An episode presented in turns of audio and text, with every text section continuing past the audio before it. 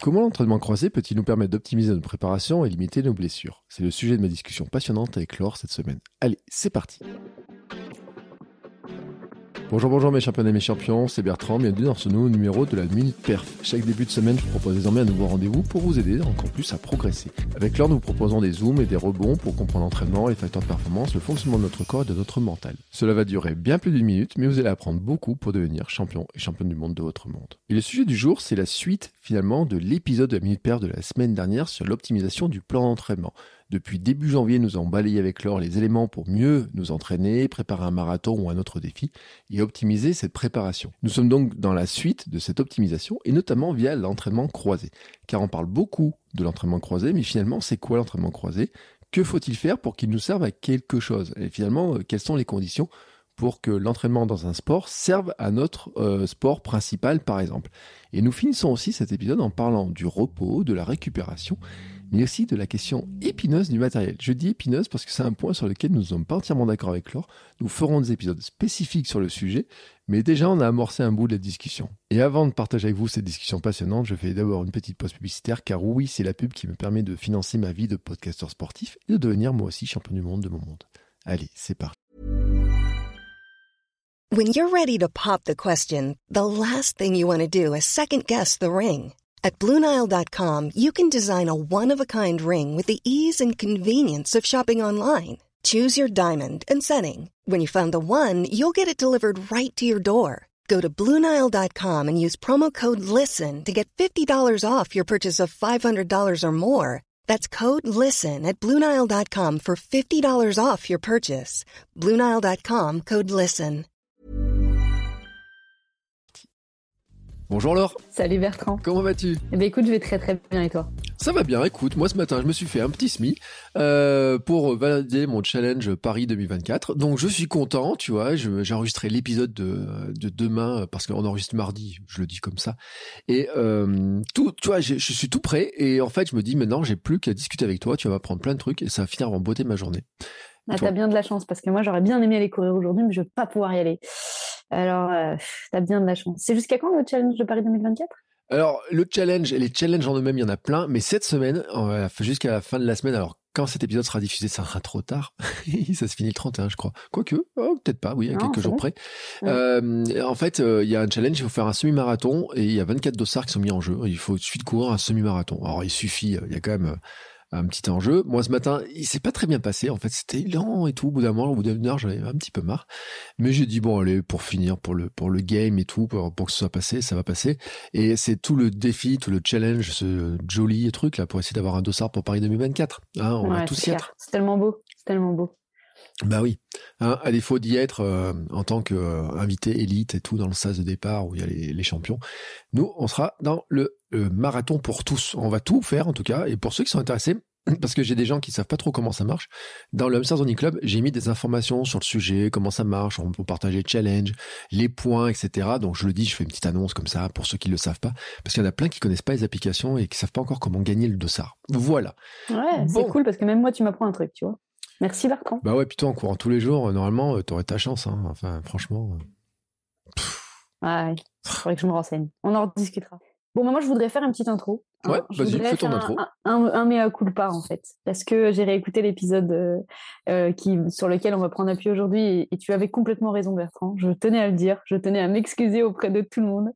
Euh, que je pense que tu avais raison, on aurait pu faire un épisode complet sur l'entraînement croisé, tout comme on aurait pu faire un épisode complet pour chacun des facteurs de la performance. Et donc, je pense que quelque part, ça peut être intéressant, parce que ça peut permettre à chacun de se rendre compte un petit peu de la complémentarité de l'ensemble de l'ensemble euh, au global, euh, d'un point de vue rapide. Mais vraiment, on vous invite à, nous poser vos questions et à peut-être, on devrait peut-être essayer de faire un sondage peut-être sur Instagram, tu vois, ou pour voir euh, quel serait le facteur qui serait le, plus important à traiter le plus rapidement possible. Alors, on va traiter l'alimentation au quotidien, mais je pense qu'il y, aurait d'autres facteurs. Et, en, réécoutant l'épisode, je me dis que la question de l'alimentation pendant l'effort, on pourrait y consacrer sans doute plus de temps, euh, y être, euh, envisagé beaucoup plus de cas. Et donc, si ça vous intéresse, ben, n'hésitez pas. D'ailleurs, on va répondre peut-être à une question qui nous a été posée, Bertrand? Et oui, alors j'ai une, question de Jérôme alors, pour l'anecdote, Jérôme, je l'ai eu en invité du podcast. Et euh, Jérôme, euh, bon, il a, il a écouté la minute perf, tu vois, il était très attentif, il a tout écouté.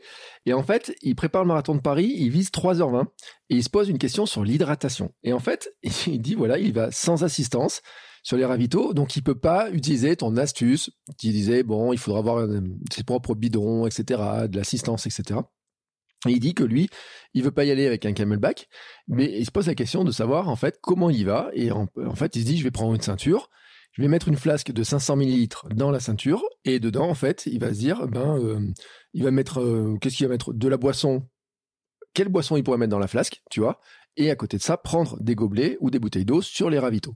Alors, c'est une stratégie que moi j'avais fait en fait, euh, de mettre la flasque comme ça aussi dans la, dans, la ceinture. J'étais un peu étonné de voir des gens courir avec des camelbacks sur le marathon de Paris parce qu'il y a un ravito tous les 5 km à peu près. Par contre, c'est vrai que quand on veut amener sa propre boisson, ses propres trucs, la stratégie de dire euh, sur le marathon de Paris, faire ce que tu disais, d'avoir son assistance sur les, sur les, sauf si vraiment on est un champion et qu'on part en SAS élite, c'est juste impossible. Alors, comment on répond à Jérôme? Alors, pour moi, il y a deux niveaux de réponse. Le premier niveau, on va rester dans le fait que de toute façon, il fait le marathon de Paris et donc on accepte cette idée. Puis le deuxième niveau, c'est qu'on envisagera autre chose.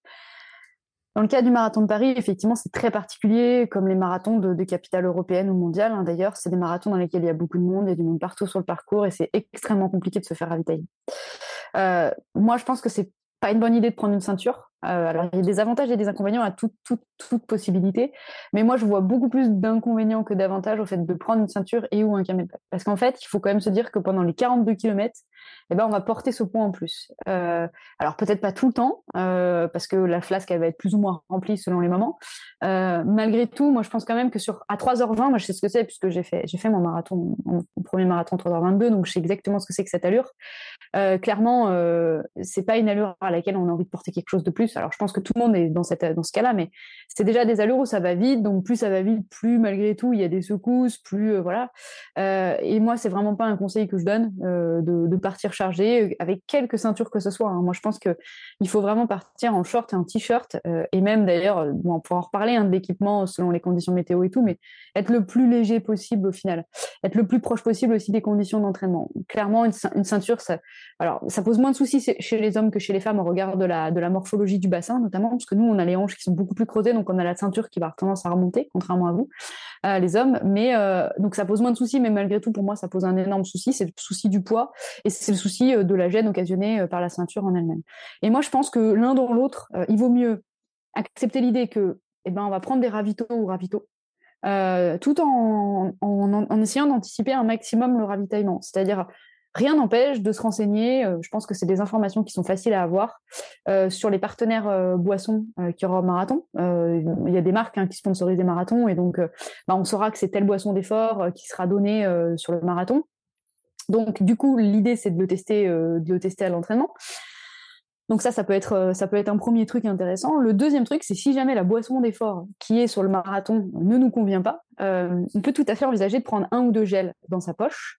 Et auquel cas, des gels que l'on tolère. J'en ai pas parlé dans, dans, dans l'alimentation dans le dernier épisode parce que je pense, je suis pas archi fan des gels. Je pense que c'est des produits qui sont ultra transformés et qui sont difficiles à digérer, mais malgré tout, il y, a des gens qui les digèrent, hein, sinon ça n'existerait plus. Et donc, je pense qu'un bon entre deux, ça peut être ça. Ça peut être de prendre un gel un gel parce que ça pèse rien. Un gel, on peut en mettre dans des poches, on peut en prendre 4-5 euh, même. Euh, on a des, maintenant, les shorts sont quand même super bien faits avec des, poches et tout. Euh, et l'idée, c'est d'avoir une gorgée de gel et de prendre des gobelets d'eau. Comme ça, on, limite vraiment la casse parce qu'en fait, du coup, on sait exactement le produit qu'on ingère. On a l'apport de glucose par le gel. Et, derrière, on a, on a de l'eau, du ravito normal. voilà. Alors, après, il y a aussi un autre truc. Moi, j'ai dit que c'était pas top, mais il y a souvent sur des ravitaux, il y a souvent du, coca, euh, souvent des boissons sucrées. Euh, moi, je suis pas pour parce que je trouve que ça apporte du gaz, ça, ça alourdit plus le, ventre qu'autre chose. Malgré tout, à nouveau, il y a des personnes qui le tolèrent hyper bien le coca et dans, des moments de, glycémie un peu plus faible, j'avais expliqué ma, petite fringale une fois, bah, ça peut être pas mal. Alors, donc, je pense que la, la stratégie, je trouve que le bon compromis que j'apporterais, c'est ça. C'est l'idée de dire, on prend des gels sur soi qu'on tolère bien et on le prend jamais seul, le gel, on le prend avec de l'eau. Donc, comme il y a des ravitaux tous les 5 km, bah, on prendra de l'eau euh, et on prendra le gel tous les 5 km. Et la, deuxième, euh, la alors ce qu'on peut envisager, c'est un premier euh, gobelet qu'on attrape, on boit machin, on prend juste de l'eau. Ensuite, on reprend un deuxième gobelet parce que souvent les tables de ravito sont assez longues justement sur ces grands marathons. et cette fois, c'est le gobelet qui sert à prendre le gel. Comme ça, il y a deux types. Il y a vraiment l'hydratation et derrière, entre guillemets, l'alimentation. maintenant, on va considérer qu'en fait, si on veut faire une perf, eh ben, on n'en a pas parlé dans les facteurs d'accès à la performance, mais moi, c'est le truc que je dis toujours aux personnes que j'encadre. Le premier truc que je leur dis, c'est de choisir en fait les, événements, de choisir euh, les courses qu'elles veulent faire. Et je pense que dans le choix de la course, ben, et c'est moi d'ailleurs, hein, c'est des choses que, je dis hein, toujours, c'est dans le choix de la course, il faut tout prendre en compte. Il faut prendre en compte effectivement l'expérience personnelle, parce que vivre le marathon de Paris, bah, c'est juste incroyable, parce que c'est quand même notre capitale. C'est, on voit des monuments qu'on peut jamais voir. Enfin, je l'ai pas fait, mais je pense que ça doit être vraiment dingue. Ça reste un marathon mythique euh, aussi. Il y a un effet un peu de mode. Bon, voilà, tout ça cumulé, c'est une expérience, je pense, humaine incroyable. Après, je pense que c'est pas forcément la meilleure expérience d'un point de vue de la performance et c'est pas forcément le meilleur choix d'un point de vue de la performance. Et euh, moi, je pense que si on veut faire un marathon pour faire un temps, bah, il faut pas, faut pas réfléchir sur un critère entre guillemets euh, d'expérience humaine ou voilà, il faut réfléchir pour moi sur deux aspects majeurs. Le premier, bah, c'est le dénivelé global euh, du marathon. Moi, je, quand j'ai fait mon, mon, premier marathon, je regardais un marathon plutôt plat. Alors moi, j'ai couru à Annecy c'est très plat. On est au bord du lac. Euh, après, aussi des marathons à taille humaine, dans lesquels justement on peut envisager cette stratégie de ravitaillement. Et c'est pour ça que j'en ai parlé. Parce que justement, plus le marathon, plus il à taille humaine, moins il y a de monde et plus c'est possible de se faire ravitailler. Et alors après, il y a aussi le parcours du marathon en lui-même. Je vois le parcours du marathon d'Annecy, il est sympa parce que c'est un aller-retour. Donc pour les gens qui nous encadrent, bah, c'est relativement simple de nous suivre, euh, d'aller sur la piste cyclable. Euh, j'avais anticipé le fait de faire le marathon de Nevers, j'avais regardé, c'est pas mal non plus parce qu'en fait le marathon fait des petites boucles mmh. euh, et du coup sur quelqu'un qui pourrait suivre, faire l'assistance, il pourrait prendre un vélo et, se déplacer en vélo sur un périmètre qui serait pas très grand et, et voir plein plein de fois la personne qui court. Donc moi je trouve que c'est voilà, si, si, je devais apporter une réponse globale, euh, une réponse la plus holistique, la plus exhaustive possible, pardon, ça serait ça, serait de dire, bon, bah, considérons qu'on est sur le marathon de Paris et il y a cette stratégie-là des gels avec l'eau, mais dans l'absolu, euh, quand on veut faire une performance, eh ben, en fait, je pense qu'il faut déjà se poser la question de où est-ce que je cours et pourquoi j'y cours. Voilà, ça c'est la réponse que j'apporterai. Je sais pas que je sais pas ce que tu en penses, Bertrand. Oui, alors après, euh, bon, il faut préciser que le marathon de Paris est sold out. Hein, vous pouvez plus acheter vos billets euh, si maintenant, euh, si, si, jamais vous vouliez acheter un dossard, c'est fini. je sais pas, j'ai pas vu combien ils avaient bloqué le nombre d'inscriptions, mais bref. Et je pense qu'il y a quand même un avantage sur un marathon de cette taille-là comme Paris, c'est d'une part qu'il y a des meneurs d'allure, dans pas mal d'allure et par pas mal de gens, ça peut être intéressant, et qu'en fait on n'est jamais seul. Et parce que je vais te dire un truc, c'est qu'un marathon à taille humaine, j'ai une, une copine de club à qui c'est arrivé. Elle a couru le marathon, je crois que c'est de Guignon, un truc comme ça. Et euh, dans le genre là, tu vois, à peu près, hein, qui est euh, pas très loin. Et elle s'est retrouvée pendant presque 20 km, voire plus, je crois, toute seule. En fait, parce qu'il y a peu de concurrents et que elle finit, je crois, deuxième ou troisième. Donc, euh, tu vois, euh, donc il y avait, c'était pas un niveau extrêmement relevé, mais par contre, il y avait plus de gens qui étaient derrière elle et tout. Et en fait, elle s'est retrouvée très rapidement toute seule. Et ce qui fait que, bah, c'est, se retrouvait toute seule sur une allure qui est pas facile à tenir et tout. C'était quand même pas si évident que ça. Alors que sur un marathon qui est plus peuplé, j'ai envie de dire, euh, comme le marathon de Paris. Mais je pense que Nevers fait partie des marathons qui sont plus peuplés aussi et, tout. Euh, on, trouve sur Internet. Hein. Il, y a des, il y a des sites qui classent par nombre de participants et tout. Donc, euh, ouais, je suis, je suis tout à fait d'accord. Je suis tout à fait d'accord avec toi sur, sur ton analyse globale du truc. Après, moi, je vois par exemple Annecy, c'est pas un gros gros marathon. moi, je fais, fais 3h22 pour une femme, c'est pas non plus. c'est pareil, il y a des moments où j'étais pas seule. Euh, mais effectivement, j'avais pas forcément toujours quelqu'un avec qui courir, ça c'est clair. Après, il y a encore autre chose qu'il faut intégrer aussi, c'est les formats de course. Parce que par exemple, à Annecy, moi quand je l'ai fait, à l'époque, il y avait aussi l'histoire du relais.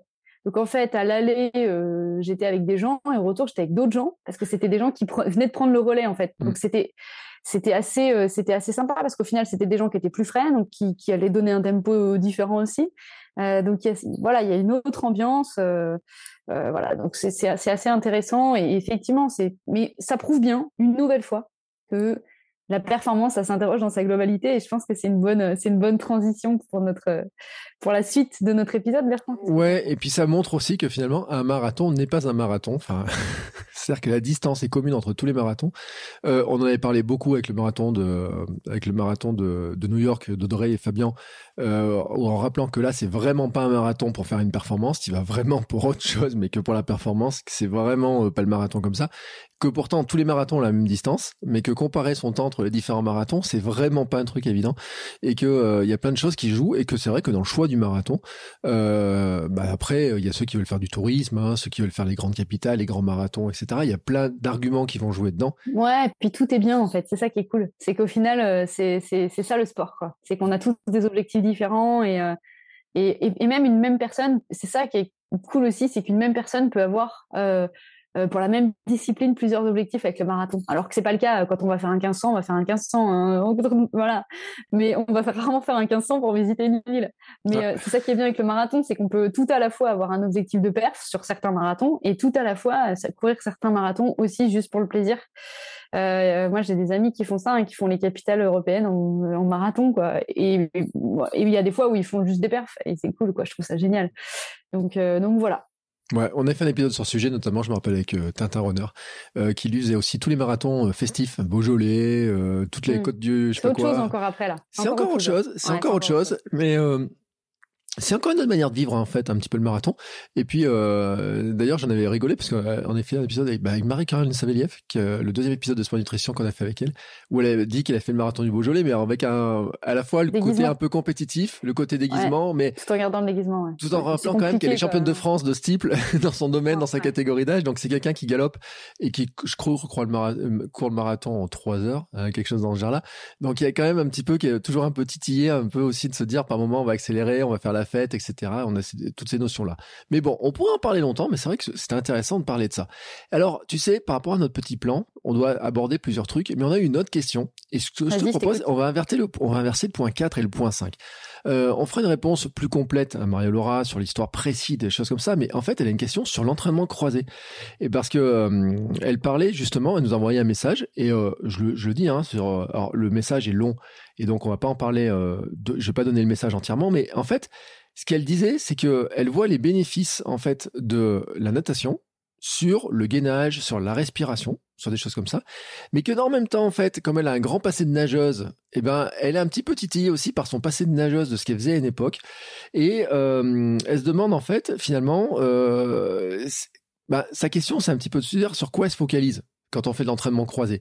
C'est-à-dire que est-ce qu'elle focalise un petit peu sur ce qu'elle connaissait en natation, en pure natation, alors que maintenant elle court, qu'elle nage et qu'elle peut faire d'autres sports?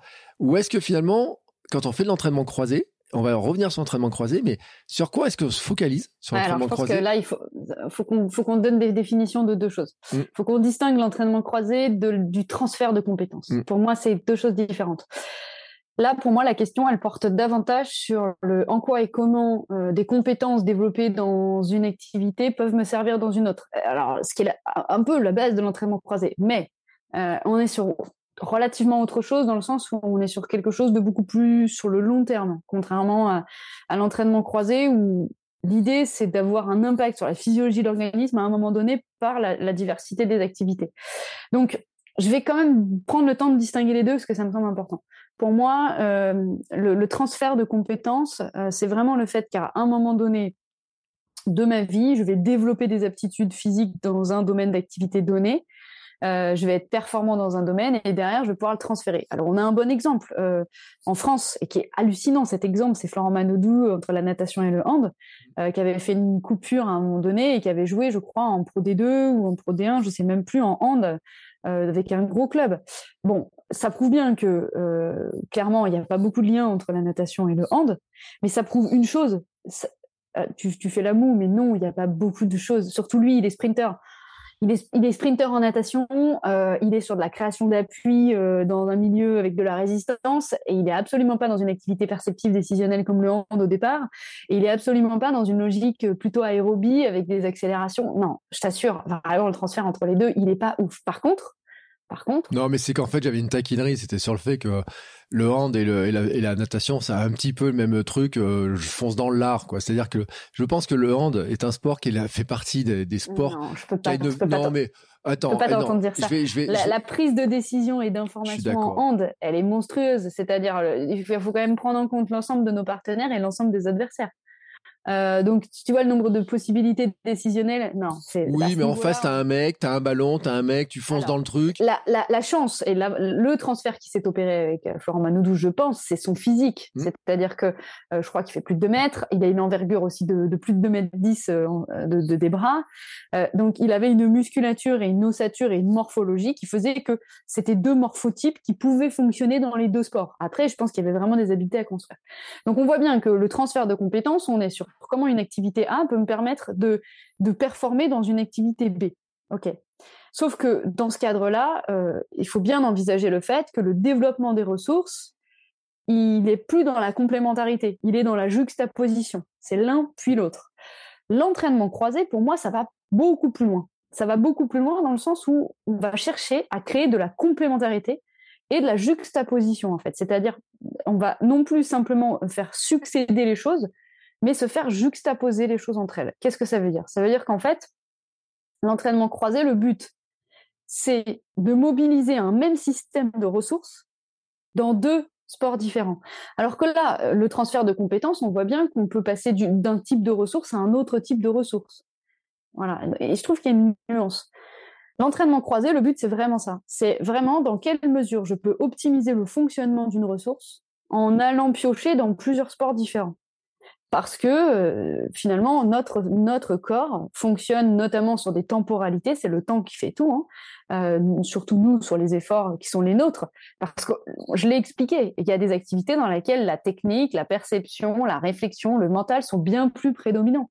Euh, on pourrait pas fonctionner de la même manière en tennis, c'est-à-dire on pourrait pas envisager un entraînement croisé euh, de manière aussi intéressante tennis euh, demi-fond que euh, triathlon demi-fond.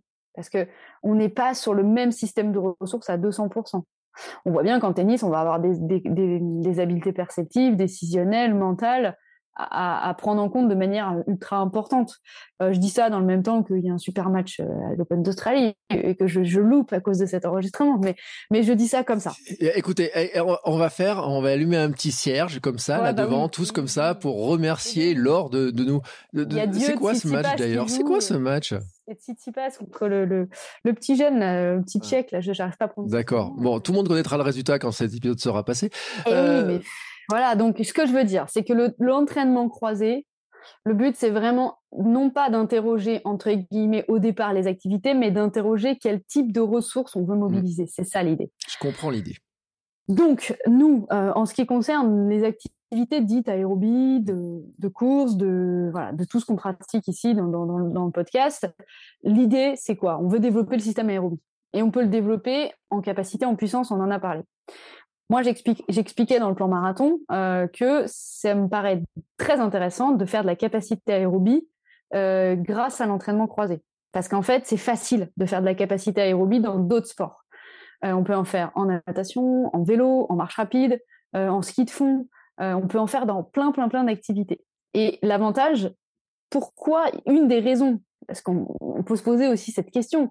La première question à se poser, c'est pour quelle raison au pluriel l'entraînement croisé est, intéressant bah, La première chose, c'est qu'en fait, c'est déjà pour limiter les blessures. La première réponse, c'est que euh, la, course à pied, c'est hyper traumatisant, on le sait. Hein. Euh, on sait que euh, bah, les différentes phases de la foulée, on a une phase bien sûr d'envol, mais on a une phase d'amortissement dans laquelle en fait on va subir un poids énorme dû à la vitesse.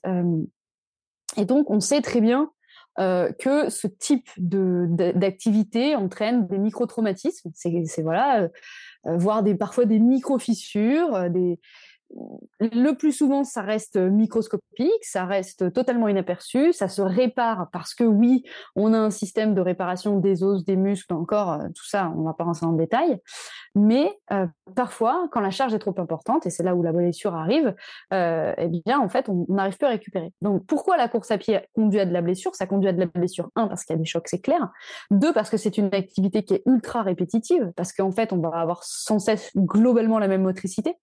Et là, je tiens à faire une, petite insiste parce que euh, moi, j'ai vu la différence entre deux périodes de ma vie. La première période où je courais beaucoup en forêt euh, et aujourd'hui où je cours beaucoup plus sur du plat, euh, autour du, lac. Et en fait, je me suis rendu compte que eh ben, dans cette période où je courais beaucoup plus en forêt, donc j'avais des foulées qui étaient différentes, j'avais des appuis qui étaient différents, j'avais des, des, dénivelés qui étaient différents, et ben, je me blessais quasiment pas. Les seules, les, les, seules sources de blessures que je pouvais avoir, c'était des entorses en forêt, parce que ça arrive sur une, une pierre, etc. Mais en fait, aujourd'hui, depuis que je cours euh, tous les jours euh, sur un terrain ultra plat, j'ai la même motricité, donc j'ai aussi la même foulée, la même cadence, tout ça. Et en fait, je me rends compte que ça produit bien plus de fatigue musculaire, tendineuse, etc. Alors, je suis peut-être plus vieille aussi, mais ça joue pas. Je pense je, pas te le dire. Voilà, à l'histoire de 5 ans, ça joue pas non plus. Mais ah. et, donc, et donc, j'ai réintégré. Et donc, attends, il y, a quand même un, quand même une suite. J'ai réintégré dans mes entraînements deux sorties par semaine en, entre guillemets en altitude où je fais 200 à 300 200 à 300 mètres d'altitude. Allez, tais-toi. 200 à 300 mètres de dénivelé. Je fais des sorties avec 300 mètres de dénivelé. Euh, c'est vrai, c'est une blague parce qu'il y a une petite tour et tout, il y a de quoi monter. Pas si mal, 300 D plus sur une heure. Je suis d'accord, c'est une bonne sortie, je suis d'accord avec toi. Et, au final, je me rends compte que ça change tout. Parce que ça, dans ces, dans ces sorties-là, bah, en fait, la, foulée en montée, elle n'est pas la même qu'en descente. Euh, L'allure, elle n'est pas la même. Bah, bref, rien n'est pareil. Et ça limite énormément. Euh, et donc, est-ce qu'on pourrait pas déjà considérer, c'est là la question, c'est là où je voulais en venir en fait, que de courir sur des terrains différents, c'est déjà de l'entraînement croisé. Hmm. Hmm. C'est là où je voulais en venir en fait. C'est-à-dire que est-ce qu'on pourrait pas considérer que rien que le fait de changer sa motricité de course, son allure de course et les dénivelés éventuels, ça soit déjà de l'entraînement croisé parce qu'on induit en fait une nouvelle motricité? Et moi, j'ai envie de dire que oui. Le, alors, il n'y a rien là-dessus. Hein. J'ai cherché, il n'y a strictement aucun, aucune publication sur l'entraînement croisé au sein d'un même sport mais j'en suis persuadée. C'est-à-dire que mes connaissances scientifiques globales et l'expérience que j'ai pu mener, c'est quand je croise tout ça, je, je, je me persuade que c'est une forme de micro-entraînement croisé. Parce qu'en fait, il faut aussi revoir les choses dans, avec beaucoup plus de globalité. C'est pas blanc ou noir. C'est toujours une histoire de spectre au final. Mmh. Et le spectre, là, en l'occurrence, c'est pas il y a un sport ou un autre. Euh, quand je fais du VTT ou du vélo de route, c'est pareil. Je pense qu'on n'est pas du tout sur la même activité. Et par exemple, on peut voir un, gars comme Mathieu Van Der Poel euh, qui fait euh, beaucoup de choses. Il fait du cyclo, il fait du VTT, il fait, euh, il fait du vélo de, du vélo de route. Et, finalement, il fait des belles saisons. Et il arrive à durer dans la saison. Et en fait, on se rend compte de quoi? Bah, C'est que c'est des positions différentes. c'est que c'est des efforts différents, c'est des intensités aussi différentes. Et, et moi, je suis convaincue qu'au sein d'un même sport, on peut, alors peut-être pas parler d'entraînement croisé, mais on va dire, c'est de la nuance dans l'entraînement, quoi. Et donc, euh, donc voilà. Donc j'avais envie de parler de ça aussi pour cette raison, parce que euh, la première euh, raison à faire de l'entraînement croisé, c'est la blessure. Et ce qui conduit à la blessure, c'est la répétition trop importante sur une ou plusieurs parties du corps à un moment donné, quoi. Donc ça, c'est la première raison. Tu veux je peux, je peux dire un truc sur quand même parce que ça me fait penser au euh, tu sais, euh, tu connais, et je, enfin, je pense qu'il y a beaucoup de gens qui connaissent l'entraînement euh, Myocross Max de Eric Lacroix, où il y a du, tu sais, il y a du renforcement musculaire en fait. C'est qu'il a vraiment dans les entraînements de course et notamment sur de la course rapide, sur de la côte, etc., la fatigue du muscle. Il y a vraiment, c'était, cette idée en fait de, mettre du renforcement musculaire dans les séances de course. Là aussi finalement ça paraît de la course, un entraînement de course, mais finalement c'est déjà un croisement entre différentes techniques, c'est-à-dire qu'il allé chercher des trucs. Et euh, je dis, j'avais fait un épisode avec Sébastien Cornette, mais qui, euh, est parti dans les archives du, monde de mon disque dur qui est mort, euh, où lui il, il, fait faire des squats, il fait faire du, des soulevés de, barres, il fait faire tout un tas de choses comme ça. Euh, où là, c'est vraiment très clairement identifié, où tu dis, bah, tiens, je vais faire de la muscu, je vais faire du gainage, du renforcement, et puis je vais faire de la course. Mais c'est vrai que dans un type d'entraînement, comme les séances myocross qu'on peut voir, mais même, c'est vrai, tu as raison, les séances de côte pures et dures, finalement, c'est une forme aussi euh, qui peut d'entraînement croisé en soi, finalement, parce qu'on va développer d'autres éléments, finalement, et d'autres manières de courir qui vont bénéficier à notre pratique globale. Et on revient toujours à la définition même de l'entraînement croisé, à savoir c'est l'utilisation de plusieurs modalités de sollicitation de l'organisme pour mobiliser euh, des ressources euh, identiques. Donc on en est bien exactement à, la même chose. Euh, et effectivement, par rapport à ce que tu disais, ça se fait de plus en plus. Hein, maintenant, ces footings un peu, on va dire un peu rando ou un peu euh, avec euh, du renforcement musculaire et tout. C'est vrai que quand on a des parcs avec, par exemple, des, trucs de santé et tout, des, parcours de santé, ben, moi, ça m'arrive hein, d'aller d'aller faire les petites pompes, les trucs. Et au final, effectivement, déjà, il y a un côté très ludique. Mmh. et puis, effectivement, on va rien ajouter. Alors après, là, pour moi, on sort un peu de l'entraînement croisé pour la simple et bonne raison que on va venir développer d'autres ressources. Mmh. C'est-à-dire que quand je vais faire des pompes dans mon footing, je vais davantage développer des qualités d'explosivité et de force, euh, et je vais plus tant euh, développer euh, des capacités aérobies, quoi. Donc, l'entraînement croisé, ça sert aussi quand même à ça. Ça sert aussi, bien sûr, à travailler la même ressource, mais aussi à développer d'autres ressources, parce que on sait très bien que notre organisme, il va, il va aussi faire du transfert d'une ressource à l'autre. Alors, oui et non, parfois, dans le sens où euh, on sait que euh, quand on a des fibres euh, rapides dans un muscle, ça va à l'encontre du fait d'avoir des fibres lentes. On sait aujourd'hui que c'est un prorata et on ne peut pas en fait avoir les deux. C'est-à-dire en fait, il y a des fibres qui se transforment au final. Donc ça c'est assez intéressant. Ça veut dire que si jamais je veux développer de la puissance, eh ben, il est clair que faire de l'entraînement croisé qui croiserait puissance et aérobie, eh ben, ça conduirait, entre guillemets, à, annuler un peu euh, des efforts de l'un et de l'autre. Et c'est d'ailleurs pour ça euh, que euh, on voit des morphotypes très particuliers chez certains sportifs, parce que on peut pas avoir, parce que chaque sport est associé à un morphotype, et donc l'entraînement croisé peut potentiellement venir, s'il est mal fait, s'il est mal euh, mis en place, euh, venir, euh, entre guillemets, inhiber la performance, freiner la performance. Par exemple, un athlète, je ne sais pas, un athlète de, de 3000 ou steeple ou, ou de 5000, 10 000, il ne faudrait pas qu'il fasse, qu'il soulève beaucoup, beaucoup de charges trop souvent à l'entraînement parce que le poids de corps intervient énormément dans la performance. Donc on voit bien que entraînement croisé ne dit pas euh, entraînement croisé ne dit pas en fait euh, s'entraîner plusieurs fois dans la semaine des sports différents. Entraînement croisé, c'est vraiment cette idée que comment je peux contribuer au développement des ressources nécessaires à ma performance par d'autres moyens. C'est vraiment ça qu'il faut tenir. Et c'est là où on voit que les formes de pratique sont aussi à interroger. C'est-à-dire que tout à l'heure, j'ai dit, bah oui, tiens, euh, si on fait du vélo, euh, on va pouvoir développer des qualités aérobies. Ouais, sauf que si on fait du vélo euh, à fond avec des gros braquets, etc., on va davantage développer à nouveau de la puissance musculaire et on va pas tant développer des capacités aérobies. Donc, donc voilà. Et d'ailleurs, je parlais de Mathieu Van Der Poel, mais je pense que, je pense que c'est un bon exemple. C'est un coureur qui est très atypique au niveau du morphotype. Euh, euh, il fait partie plutôt des plus, des plus trapus, euh, des plus puissants. Et c'est sans doute pour la raison qu'on a évoquée, parce que lui, il fait des formes de vélo qui sont très différentes. Euh, je le vois pas sur la piste, mais euh, pas loin, quoi. Enfin, quand même pas. Mais, je sais, pas, sais pas, peut-être qu'il en a fait dans sa vie, non? J'en sais rien. Il est, ultra, il est ultra puissant. Il est ultra puissant. Non, il a fait du cyclocross, euh, cyclocross, VTT, VTT, mmh. cyclisme mmh. sur route. Euh, j'ai pas sa liste en fait. Je sais pas s'il a fait. Alors peut-être qu'il en a fait parce que euh, ils sont formés aussi un petit peu à plein de choses quand ils sont jeunes et tout, puis avec la famille. Ça veut, veut pas dire qu'il fait pas des séances de piste, tu vois. Ouais. Ça veut pas dire ça. Mais après de là à faire des compétitions, je pense que c'est autre chose. C'est encore. Et c'est vrai, tu sais, ça me fait rire parce que l'autre jour j'ai vu une vidéo de François Pervis que j'avais vu dans euh, dans Sport Nutrition. Et François Pervis faut faut le rappeler c'est peut-être un mec qui a eu 100 médailles euh, différentes sur euh, sur piste et sur tous les formats de piste du Kérin et compagnie et il a fait les cyclocross je crois que c'est les départementaux de cyclocross et il s'est moqué de lui-même parce que il a tombé toutes les petites barrières qui au milieu là pour faire des obstacles. Et il y a eu un article dans le journal disant mais que venait faire le musculeux François Pervis dans cette discipline de cyclocross? Ou alors il avait vraiment pas le physique des, des autres à côté?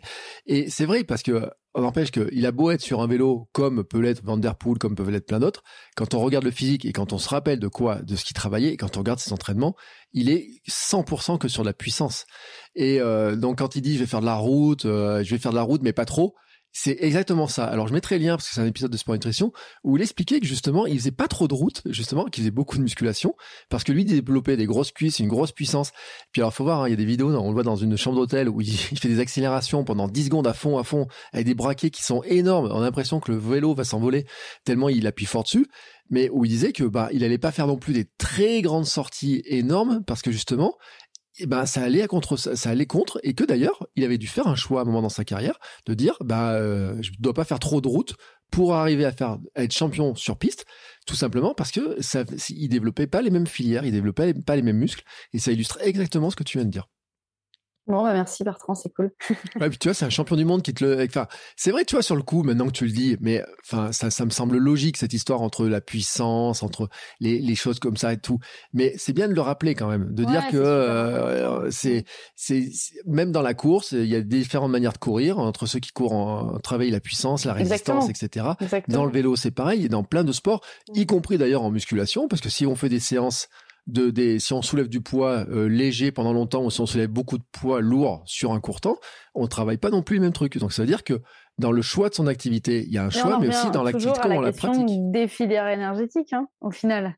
euh, c'est toujours cette histoire-là, c'est que selon le temps d'effort et l'intensité de l'effort, euh, on aura euh, on aura une sollicitation sur l'organisme qui sera qui sera particulière.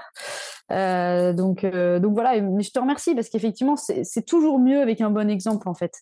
c'est toujours mieux avec un, un, bon exemple et puis voilà, ça, ça, je trouve que ça redonne un peu de, réalisme à ce qu'on raconte parce que c'est vrai que quand on parle de tout ça, ça peut paraître très théorique euh, et puis ça peut aussi faire peur en se disant ah mais qu'est-ce qu'il faut pas que je fasse pour euh, machin?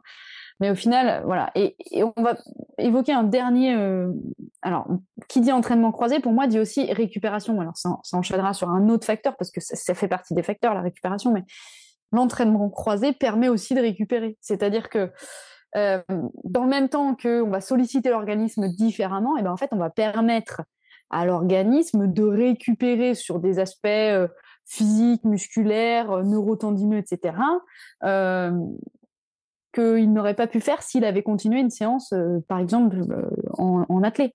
Mmh. donc, donc l'avantage de l'entraînement croisé, c'est que ça permet de récupérer.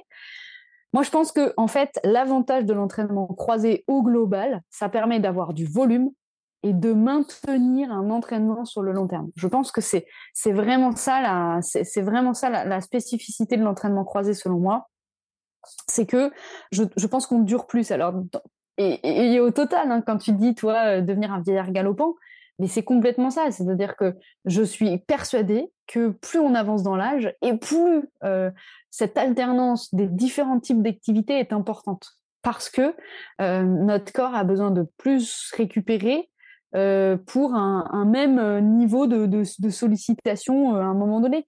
Et, je, crois beaucoup à ça en fait. Je crois beaucoup à cette idée de la complémentarité et de l'alternance. Et, moi, de toute façon, je pense que notre corps a besoin d'équilibre. Je pense que notre, corps a besoin de jamais rien en excès, que ce soit en termes de privation ou en termes d'abondance. et plus on va être dans la mesure pour tout, et mieux ce sera. Alors après, ça ne veut pas dire que c'est ce qui nous conduira à la meilleure santé, mais peut-être que si on aurait fait autrement, ça aurait été pire. J'aime bien cette phrase de penser ça. Ouais. Tu sais, ça me fait rire parce que ce matin, j'écoutais, euh, en courant, j'écoutais un livre audio, euh, un résumé d'un livre audio de la semaine de 4 heures de, non, pas la semaine de 4 heures. Le, c'est Tim Ferriss qui a écrit la, la, semaine de 4 heures. Il avait fait un livre sur le, le body, euh, le corps de 4 heures, en fait. Comment construire un corps d'athlète en 4 heures avec une promesse, c'est perdre du gras, prendre du muscle en faisant parce que 4 heures de sport par mois, alors pas 4 heures par semaine et 4 heures par mois. Et en fait 4 heures par mois? Oui, 4 heures par mois, il a un entraînement. C'est un peu ce que disait le docteur machin, faire 4 minutes de hit mm. tous les jours, ça veut dire. Et en fait, euh, il dit euh, il, commence son livre en disant euh, faut se rappeler qu'en fait, il y a une juste mesure c'est-à-dire que le corps a besoin d'une juste mesure pour progresser et qu'à partir d'un certain stade, ça sert à rien d'en mettre énormément plus parce qu'en fait, on peut provoquer les blessures, la fatigue, etc. Mais qu'il faut trouver à quel moment quelle est la juste mesure qu'on doit mettre pour progresser. Et le, livre, j'ai rigolé parce qu'il y a quand même des trucs dans le livre. Je me dis, enfin, c'est vraiment un américain sur le marketing, etc. Il y a quand même Franchement, tu peux pas tout appliquer. Tout qu'en plus, euh, la juste mesure avec Tim Ferriss, qu'il faut se rappeler quand même, consomme des drogues, etc. Et puis il dit qu'on peut consommer des drogues parce que c'est pas si mal que ça. Il y, y, avait une juste mesure qui était quand même un peu juste dans certains cas, c'était qu'à le dire. Mais par contre, cette petite phrase était intéressante. C'est vrai de dire que il faut trouver le bon niveau. C'est-à-dire qu'il y a un moment donné où l'excès ne sert à rien parce qu'il permettra pas justement de progresser et qu'il faut trouver quelle est la limite finalement de, de progrès euh, et que des fois elle est pas facile à trouver. Et d'ailleurs bah, tous ceux qui sont dans le surentraînement tous les sujets qu'on a pu faire sur le surentraînement etc prouvent que justement le c'est une limite qui euh, qui doit se tester et qui n'est pas simple à trouver. Et, euh, et je vous alors je vous renvoie sur un autre podcast hein. d'ailleurs. Il y a des données là-dessus tu vois hein. sur le let's, le Let's Trail podcast euh, vient de faire un avait publié j'aime bien Let's Trail podcast il a il a fait un débat entre Sébastien Cornette et Casquette Verte et les deux, justement, sont en opposition sur les thématiques, on a l'impression. Et en disant, euh, bon, euh, casquette verte, il court 25 bandes par jour. Sébastien Cornette, il a un livre, c'est courir moins pour courir mieux. Et on a l'impression qu'ils sont totalement opposés. Et en fait, il y a une grande partie du débat repose justement sur cette limite, sur de savoir quel est le, comment tu progresses, quel est le, moment où tu arrives à progresser. Et euh, alors, je vous laisse écouter, je mettrai un lien pour ceux qui sont intéressés, parce que c'est un épisode qui est très intéressant, mais qui montre justement aussi qu'il y a des approches différentes, que euh, dans certains sports, il y a peut-être des variations, notamment dans le trail, on peut se poser des questions sur certains sur certaines variations, et que on n'est pas tous fait pareil aussi. C'est-à-dire qu'on n'est pas tous égaux dans, ce truc-là. Et c'est ça qui est aussi intéressant sur penser que ce qu'on voit, ce que font les autres, n'est pas forcément bon pour, forcément pour nous parce qu'il y a des trucs que font les autres on sait pas en fait le passé on sait pas ce qu'ils ont on sait pas leur tout le tout, tout le comment s'appelle? Ce que j'appelle moi les handicaps. Mais par exemple, ce matin, cette nuit, ma fille s'est réveillée trois fois. Euh, autant vous dire que ce matin, si j'étais pas très frais au moment où j'attaque la journée, c'est aussi parce que j'avais à gérer ces, ces levées euh, de, de la nuit, etc. Et que ce qu'on voit sur les réseaux, des fois, nous l'expliquent pas, ou alors qu'ils ont des solutions pour le gérer, etc. Bref. Alors justement, je rebondis sur deux points qui me semblent super importants dans ce que tu as dit. Premier point, c'est qu'il existe des données euh, scientifiques qui ont été faites sur le, taux de la quantité d'activité physique. En fait, il y a une courbe en U euh, une courbe en U qui existe sur le, temps d'activité physique, sur les bienfaits euh, potentiels sur la santé à moyen et long terme. La courbe en U, ça veut dire quoi? Ça veut dire qu'en fait, on, prend le temps euh, que les individus vont passer à faire du sport, donc et en fait, on constate qu'il existe des effets négatifs à la pratique de l'activité physique, à trop peu d'activité et à trop d'activité. Mm. Et ça, c'était, euh, c'était, je sais plus qui le disait, dans Denis Richer, je crois, qui disait qu'en fait, l'activité physique, c'est le seul moyen, c'est avec toi, de rendre quelqu'un euh, en bonne santé malade. Et donc, en fait, globalement, qu'est-ce qu'on constate? On constate que jusqu'à 10 heures d'activité physique par semaine, on est sur un top de santé. Et là, il y a un plateau qui s'installe. Euh, donc, en, gros, bah, l'OMS dit 30 minutes d'activité physique quotidienne. Hein, donc, ça veut dire, bah, on est à 3h30 à peu près minimum par semaine. C'est pas mal. Moi, je pense que chez un, adulte, on peut monter jusqu'à 45 minutes. C'est bien 45 minutes. Euh, donc 30 à 45 minutes par jour, c'est pas mal. C'est déjà une bonne. Euh, ensuite, il y a des effets qui augmentent entre 3h30 et 10h. C'est-à-dire qu'il y a une courbe qui augmente très très fort euh, et on a des bienfaits d'activité physique. À partir de 10 heures, il y a un plateau qui se met en place et globalement, on voit plus trop d'effets positifs entre 10, euh, je crois, et 17 heures. Et ça commence à décliner à partir de 17 heures par semaine. Euh, et là, après, bah, ça décline, hein, plus il y a de l'activité. Ça, c'est la première chose. La deuxième chose sur laquelle je veux rebondir, et, et tu as parlé des réseaux, et c'est très bien, parce que je, je, suis actuellement dans une, dans une démarche de lutte qui me tient énormément à cœur. Tu vas te marrer, mais qui, qui me tient énormément à cœur sur, euh, tu sais de quoi je vais parler, sur euh, voilà, sur le fact-checking et sur toutes les fausses informations qu'on peut trouver sur les réseaux. Et j'en profite parce que on entend tellement, tellement, tellement de fausses informations et souvent et très souvent, et c'est juste comme ça au passage que je le dis, les fausses informations que l'on entend, elles sont dans les excès soit dans le trop peu, soit dans le trop trop trop. Mm. Et, donc ça c'est un signe, c'est-à-dire c'est peut-être simplement déjà le premier indicateur. Quand on entend sur les réseaux un, aliment magique, une pratique magique, il n'y a rien de magique. Il n'y a rien de magique. C'est-à-dire que le corps, il aime l'équilibre. Il aime l'équilibre et il aime, euh, bon, sauf les belins. Les belins. Abracadabra, j'ai un corps magique. Enfin, j'ai un corps euh, tac d'athlète. Non, ça n'existe pas la baguette magique? C'est ça. Et, dans cette idée-là, c'est même ça. C'est-à-dire que euh, c'est très bien ce que tu dis, Bertrand, et je te remercie parce que ça fait tellement du bien de pouvoir le dire et de l'entendre. C'est que le corps a 5% de matière grasse c'est pas un corps santé. Et même chez l'homme, enfin, tu vois, c'est en fait là-dessus, on le sait encore pas, mais clairement, les sportifs de haut niveau ne sont pas en, en santé maximale. Mm. Et, et, et, d'ailleurs, leur système immunitaire, il est plus faible, ils tombent plus facilement malades, etc. Ça veut dire quoi? C'est-à-dire que si d'emblée, ils chopent plus facilement une grippe, on imagine ce que ça peut donner avec des maladies un peu plus complexes. Mm. Donc, euh, le corps santé, le corps parfait, il est plutôt euh, vers euh, allez 12 12 15% chez les hommes de, gras et puis 15 20 chez les femmes quoi. Et, je peux te faire une confidence Vas-y. parce que sur mon Instagram, moi je passe du temps sur Instagram contrairement à toi et j'ai vu passer des informations qui étaient assez intéressantes et notamment sur tu sais le, taux de masse grasse de, masse grasse notamment par apparaître les abdos. Et l'autre jour, j'ai vu une statistique qui montrait en fait que pour qu'une femme soit en bonne santé, alors je sais plus quel taux de gras il fallait et que en même temps entre 15 et 20 ouais et qu'en même temps il y avait un chiffre qui disait bah pour faire apparaître les abdos il faut un taux de gras qui soit plus faible en fait et qui bah, ça. et qui mmh. montrait et hier je suis tombé euh, tu sais les réels euh, réels Instagram ils montrent euh, des, des trucs en disant il faut regarder ça et tout je suis tombé sur une je crois que c'est une colombienne qui est suivie par je ne sais pas combien de millions de personnes et euh, bon, honnêtement, faut le dire, hein, c'est une bombasse quoi. Mais qui, a, qui se vend d'avoir des abdos, d'être extrêmement sèche et tout. Et par contre, on se rend compte qu'elle perd énormément, c'est-à-dire qu'elle est en train de s'affiner, s'affiner, s'affiner et tout. Et il y a des gens qui ont fini par lui dire, dire mais attends, moi j'arrête de te suivre, t'as pas l'air en bonne santé. Et alors que elle en fait, elle est rentrée dans le truc de sculpter les abdos et tout. Et j'avais vu passer cette information là en disant bah, que euh, à un moment donné, il y a une espèce de d'image de, de, la société qui va se mettre. Alors chez les hommes le taux de masse grasse qui est nécessaire pour faire apparaître les abdos ne met pas en danger la santé, mais que chez les femmes, et c'est pas c'est pas vraiment le truc, et que de dire d'avoir des abdos apparents toute l'année, euh, notamment chez les femmes, et eh ben c'est pas c'est pas être en bonne santé parce ouais, et puis après ça dépend des morphotypes et ça dépend des morphotypes. femmes qui vont plus stocker dans tout ce qui est bassin bon et, en fait, c'est clairement ça. C'est le, corps esthétique n'est pas le corps santé. Ça, c'est une certitude. Et chez les hommes, je suis pas tout à fait d'accord avec toi parce que en fait, l'apparition des abdos, globalement, il est entre, je crois, 12 et 15 Ça commence, tu commences à les voir à 15 et c'est de plus en plus saillant.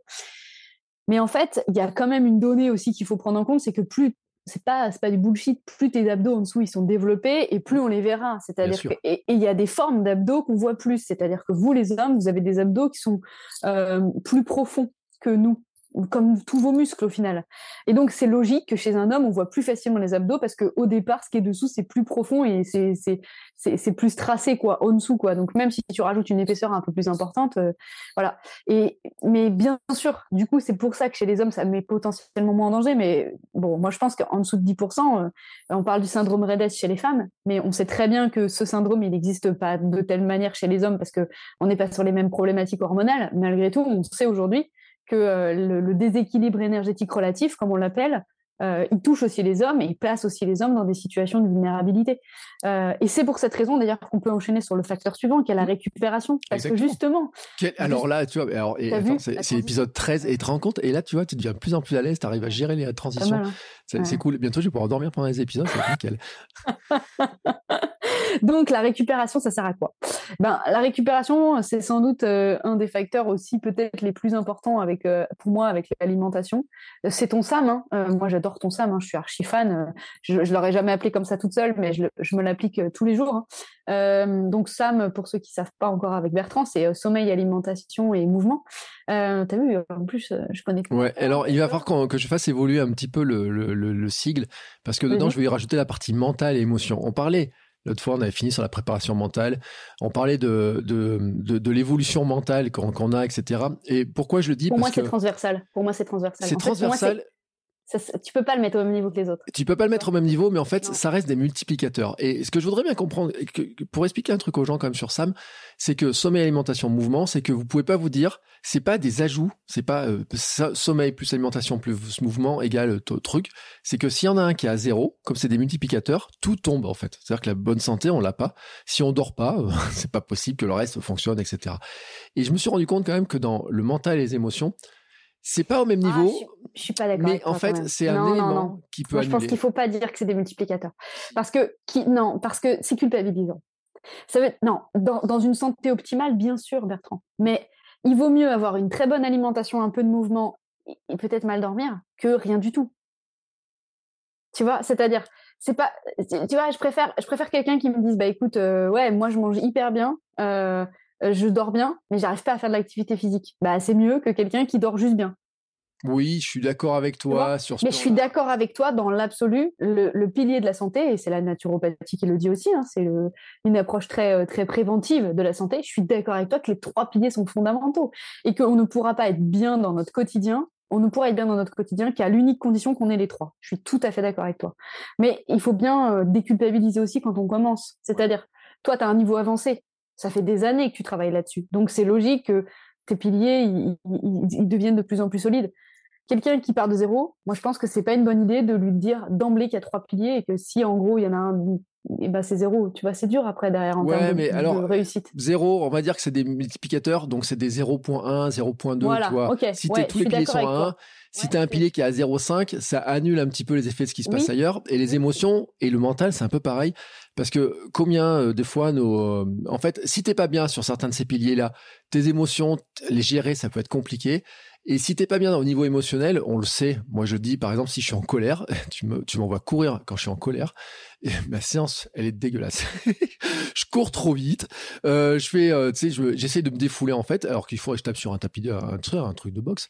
Mais, euh, mais en fait, c'est ce que je veux dire, c'est que Sam, en fait, je vais le faire évoluer petit à petit parce qu'il faut rajouter aussi cette dimension qu'on est quand même des êtres humains avec des émotions. Et on en a parlé il y a pas longtemps sur cette histoire-là. Et que mm. pendant longtemps, moi, je l'ai pas pris en compte parce que, tu sais, c'était mon éducation en disant les émotions, on s'en fout, ça compte pas, mm. etc. Mm.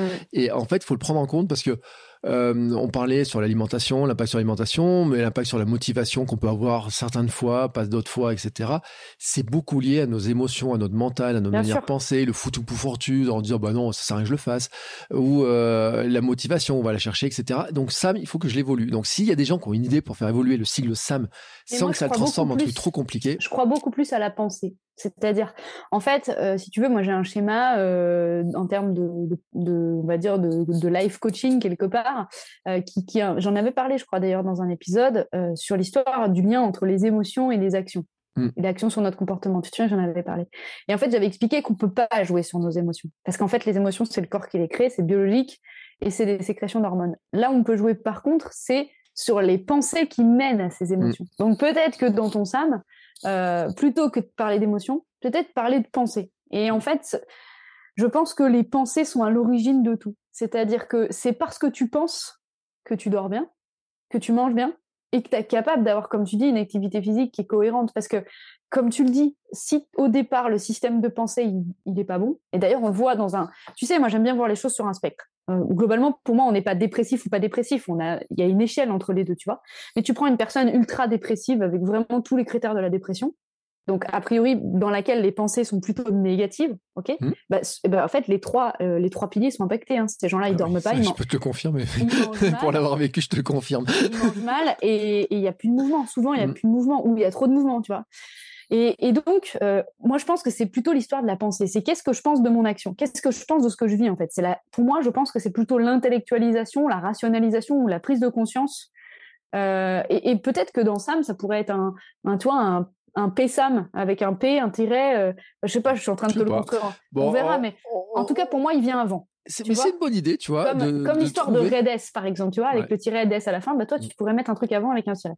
Mais donc, la récupération, super important. Le sommeil, super important. Mais tel qu'on vient de l'expliquer, on vient d'expliquer que, ben, en fait, on est tributaire, on est dépendant. Euh, notre sommeil, on le décide pas, en fait. Notre récupération, on peut. Alors, la récupération physique, c'est facile. Parce que récupérer physiquement, c'est se forcer à se mettre dans un canapé, dans, une, dans un lit et au moins, au moins physiquement ne plus bouger. Donc, entre guillemets, on est maître de notre récupération. Ce que je vais faire dans 10 minutes quand on aura fini d'enregistrer. T'as bien de la chance, pas moi. Donc. Euh, ouais, mais moi, j'ai commencé à 4 h du matin ce matin. Hein. Alors, écoute, il est 13 h ah, bientôt. Euh... Tu n'as pas de chance, pas moi. Bon, tu, tu, tu, tu, on est maître de notre récupération physique malgré tout, on est, alors, on est aussi maître de notre récupération mentale, mais c'est quelque chose de bien plus difficile à construire. Parce qu'en fait, c'est-à-dire que c'est une construction sur le long terme, la, mm. gestion de son mental et de sa récupération mentale. Alors que la récupération physique, à partir du moment où je décide de me coucher, je me couche. J'ai pas dit que j'allais me récupérer complètement d'un point de vue mental, justement, mais. Et donc, euh, ça, ça, nécessite euh, une vraie préparation mentale euh, d'accepter, parce qu'il y a des personnes qui sont en difficulté pour relâcher prise, pour dormir, pour se reposer. Mais je pense qu'il faudrait qu'on fasse un épisode sur le sommeil, parce que c'est très complexe, c'est très... c'est très global. Et donc, je te propose qu'on passe à un autre facteur, Bertrand, qui est le, pour moi un, facteur relatif au matériel. Alors, on en a un tout petit peu parlé. Et c'est pareil, peut-être qu'il faudrait qu'on fasse un épisode entièrement dédié à ça. Il y a, gros débat en plus, hein, je crois, sur le truc. Hein sur plein de choses, il y a gros débat. Mais il y a gros débat sur plein on de va simplement là dire que le matériel est un, un élément de facteur, un facteur de performance. Mm. le seul argument à ça, parce qu'il y a des gens qui te disent oui, c'est pas vrai, machin. Le seul argument qu'on peut donner à ça, c'est déjà l'évolution des records d'un point de vue de l'histoire. C'est-à-dire que si le matériel n'avait pas d'influence sur la performance, il n'y aurait pas d'évolution des records. Parce que le, parce que l'être humain, il a le même patrimoine génétique. Alors, bien sûr, on s'entraîne un petit peu mieux qu'avant aussi, bien sûr.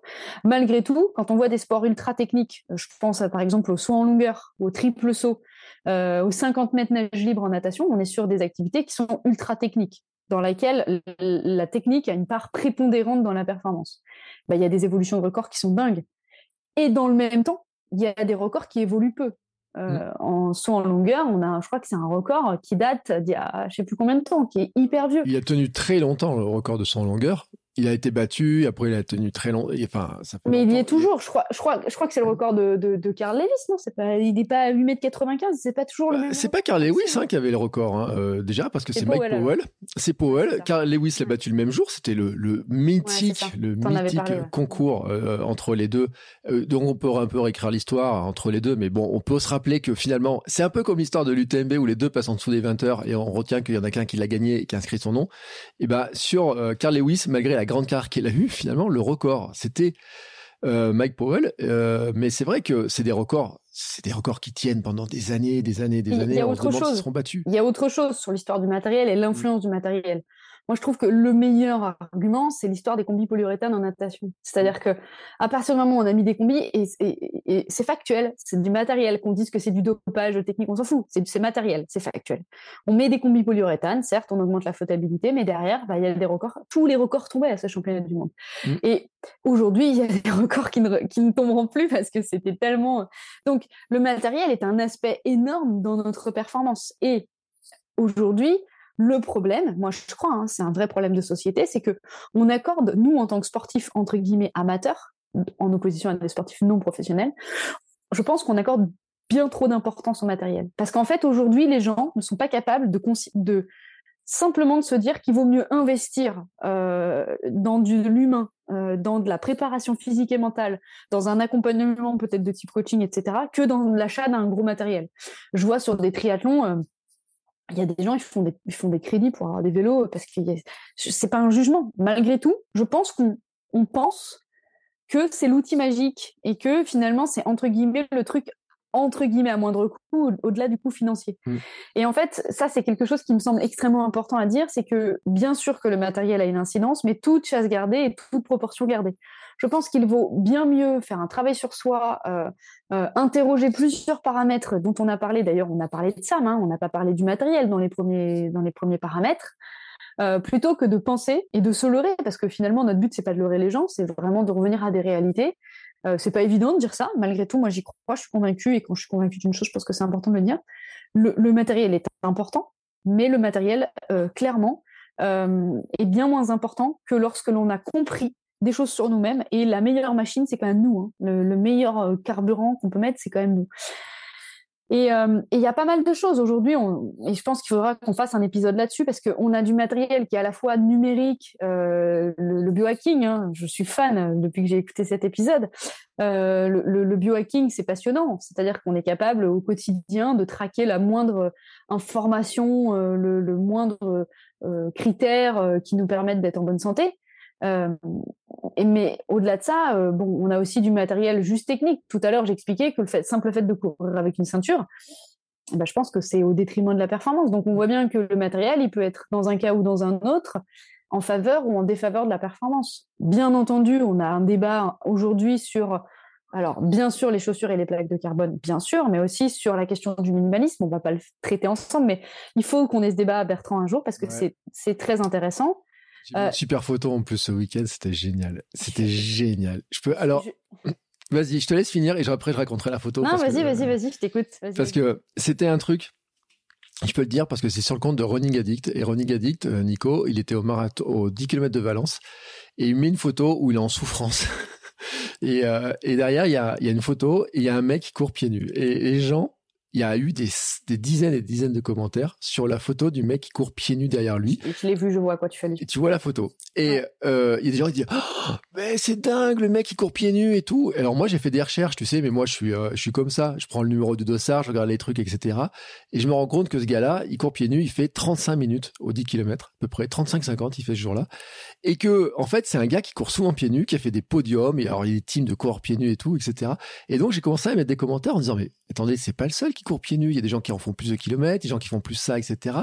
Et t'as l'impression que d'un coup, ça, ça a ouvert à certaines personnes tu sais, un autre monde en fait, en disant mais on peut courir pieds nus en fait, on peut courir minimaliste, on peut courir en sandales, etc. Et alors, je dis pas qu'il faut, attention, je dis oui, il y en a qui le font. Et ce qui mmh. était drôle, c'est que au milieu de cette foule en carbone, il y avait ce coureur pieds nus qui a le même temps qu'eux, mais ce qu'on ne sait pas, c'est son historique, la récupération, parce que dans le même temps, j'ai commencé à voir, il y a des études qui sortent aussi sur la récupération, sur l'impact du carbone, sur la récupération, sur l'enchaînement, sur les muscles, etc. Et on va en avoir beaucoup. Alors il va falloir apprendre à lire, savoir comment tout ça, fait, etc. Ça va être très intéressant de le voir. Mais c'est vrai que tous ceux qui ont testé le carbone disent ils arrivent à mieux récupérer, il y a moins de fatigue, il y a plein de trucs, etc. Mais ce qui était intéressant, c'est que sur le plan purement perf, dans ce milieu de ces, bonhommes-là, dans les euh, dans des mecs qui courent et 35 minutes au 10 km, moi j'en rêve. Et eh ben il y avait autant des mecs en carbone que des gars qu'un gars qui courait pieds nus, peut-être d'autres en sandales, peut-être d'autres en five fingers, etc. Et que bah finalement euh, tu peux pas dire euh, il y a ce truc là, c'est absolument ça. Euh, c'est c'est vraiment beaucoup plus complexe et c'est pour ça que pour faire un épisode, mais on peut en faire plein d'épisodes sur ces sujets-là parce que c'est vraiment un truc incroyable. Moi, j'ai évolué dans ma conception euh, par rapport à ça, mais euh, j'ai une réflexion plus globale au-delà des chaussures. Tu vois, mm. c'est de dire, ah bah, en fait, on ne sait pas comment ça pourrait être si on faisait autrement. Mm. C'est ça. Et c'est ça en fait le truc, c'est-à-dire. Et là, ça te titille ça. Hein es en train de... Et, ben oui, parce que finalement, on est convaincu que ce qu'on fait, et ça c'est vrai pour tout, hein, ça, tous les facteurs mm. qu'on a évoqués aujourd'hui et la semaine dernière, euh, on est convaincu que le choix qu'on a fait, c'est le meilleur. Euh, ça, c'est, je sais plus, il y a quelque chose qui s'explique, c'est humain, je sais plus pourquoi. C'est un biais, ouais, c'est un biais psychologique. Ouais, voilà, c'est un euh, biais, de protection de soi, je crois, c'est un truc comme ça. Ouais, puis c'est, on, est sûr, on veut être sûr qu'on a fait le bon choix, donc. Et oui, parce que sinon, de toute façon, on pourrait pas le suivre, voilà. Mais la question, c'est finalement, est-ce qu'on et on pourra jamais le faire, et c'est ce que je dis toujours, parce qu'en fait, c'est rien que si on faisait l'expérience pour nous-mêmes et qu'on disait, allez, je cours un an en sandales, un an en five finger, un an avec de la plaquette, etc on pourrait pas comparer parce qu'au final, déjà d'un an à l'autre, on n'est pas la même personne. Euh, les conditions sont pas les mêmes, euh, nos, nos, nos, capacités sont pas les mêmes. Et en fait, c'est ça qui me titille, c'est toujours de me dire, mais si je faisais autrement, est-ce que ça serait mieux ou est-ce que ça serait moins bien pour moi? Et en fait, on ne le sait pas, on ne peut pas le savoir. Et donc, en fait, je pense que, bah, en fait, c'est juste une, c'est juste un système de croyance. Mmh. Euh, alors, on le sait, si, on le sait alors j'ai un exemple en tête, l'exemple de Lucille Woodward, par exemple, dont tu m'as parlé, et, tu, et, tu, as raison, je la suis un petit peu, euh, qui est passée sur du minimalisme, qui avait une fracture de fatigue et tout, mais euh, pour l'instant elle va bien, euh, mais on, qui nous dit que peut-être, je, ne lui souhaite pas, hein, c'est parce que je lui souhaite, mais à court terme ça va, ça se passe bien et tout, mais qui nous dit que ça va pas engendrer d'autres choses, peut-être à moyen et long terme elle a une fracture de fatigue. Bon, bah, chez la femme, malheureusement, c'est classique. Hein on sait pourquoi. Euh, quand la charge est trop importante. Bon, après, ça ne veut pas dire euh, que peut-être que si elle avait été en, euh, avec d'autres chaussures ou avec d'autres trucs, ça aurait été pareil ou, pire. On ne sait pas en fait. Et, et, je pense que ce qu'il faut se dire, c'est que le choix du matériel, il est très personnel. Et je pense que déjà, l'idée, c'est à court terme, on sent des choses. Moi, je le vois. Euh, j'ai mis du temps à passer sur de la chaussure, euh, de la chaussure à plaque. Alors, je suis même pas sûre que les miennes elles en aient. Euh, j'ai la Zoom X, mais je suis pas sûre. Je crois qu'il y a un petit truc, mais je, crois qu'il y en a une, mais que c'est pas vraiment une plaque. J'en sais rien. tu parles à quelqu'un qui n'y connaît rien en chaussures en carbone. Hein. je peux te dire, tiens, je vais pas au rayon carbone en disant, ah, je fais celle-là, je fais celle-là pour mettre mon record. Alors ça, alors moi, je, je suis pas ce genre-là. Je crois qu'il y en a une. Je crois qu'il y en a une. Et en fait, ce qui est intéressant, c'est que quand même à court terme, j'ai ressenti des choses qui se sont avérées vraies dans la littérature, que j'ai pu retrouver dans la littérature dont je viens de parler, sur la récupération, sur le vraiment cette sensation sur une sortie de deux heures euh, que j'ai pas pas couru deux heures quoi. Euh, sur une sortie de deux heures à allure rapide, j'ai pas couru deux heures, j'ai couru une heure quoi. Donc j'ai quand même senti des choses qui s'avèrent relativement vraies. Après, euh, moi, je pense aussi que ce type de chaussures, et ça on le dit pas assez, parce que euh, il y a plein de gens qui sortent faire leur footing euh, avec les chaussures de plaque, et honnêtement, moi je pense que c'est pas adapté à, la, morphologie de la foulée du footing. C'est-à-dire que, je, d'ailleurs, la première fois que je les ai essayées, je les ai essayées pour aller faire un footing. Et je suis rentrée au bout de 10 minutes en disant, mais c'est de la merde ces chaussures, je peux pas courir avec ça. Puis ça fait un bruit sans d'enfer ces trucs-là, plaque, plaque, plaque. Parce que ce jour-là, je pense que musculairement, j'étais pas armée pour euh, mmh. euh, absorber, parce qu'en fait, il faut quand même se dire que ça renvoie. Il y a, ce qu'on appelle la contrainte renvoi, quoi. Et, et, en fait, je pense que ce jour-là, musculairement, j'avais, j'étais pas ok pour euh, absorber le, le renvoi, en fait. Et donc, ça, c'est intéressant. Ça veut dire que quelque chose qui porte des bénéfices au départ peut engendrer des, euh, des contraintes et des limites, mm. si tant est que ça ne soit pas en accord. Et donc, je pense que le premier conseil à donner, parce que du coup, les gens vont se dire, mais qu'est-ce qu'on fait? Eh bien, le, le, conseil, le seul conseil qu'on peut donner, c'est concrètement, qu'est-ce qu'on sent? Mm. Et rien qu'en termes de marque, de choix de marque de chaussures. Mais c'est tellement compliqué de se dire quelle marque est bonne pour moi. Alors, il y a quand même des indicateurs qui sont à prendre en compte dans les marques de chaussures, sur lesquelles on peut quand même euh, insister un tout petit peu parce que ça me semble super important, euh, non pas tant pour la performance, mais pour la préservation de la santé. Euh, déjà, il y a la question du drop. Ben, on en parle depuis tout à l'heure, hein, parce que le minimalisme, c'est juste un drop de zéro. Mais on peut avoir un drop bas et avoir un peu d'amorti en plus. Mmh. Voilà. Donc le drop, en fait, c'est l'écart qu'il y a entre l'avant de notre chaussure et l'arrière de notre chaussure. Euh, spontanément, notre pied, il est fait pour être à plat, puisque si on marche pieds nus, il n'y a pas de drop. C'est-à-dire que nos orteils sont à la même hauteur euh, que notre talon. Je suis en train de vérifier mes pieds qui sont posés pieds nus sur mon sol. Effectivement, ils sont exactement à la même hauteur. Le, sol est droit. Je suis en train de regarder et tout.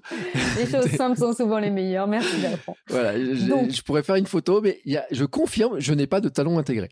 La question qu'on peut se poser à l'inverse, c'est finalement pourquoi on en est venu à du drop?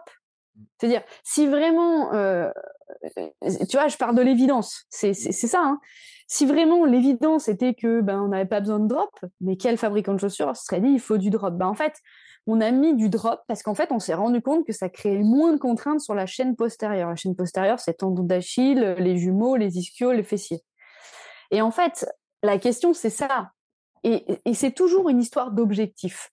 Parce que un des arguments avancés par les gens qui sont en minimalisme, c'est de dire oui, mais notre corps, il est fait pour fonctionner comme ça, donc on va dans le sens du fonctionnement euh, spontané de notre corps. Et je suis d'accord, je l'entends.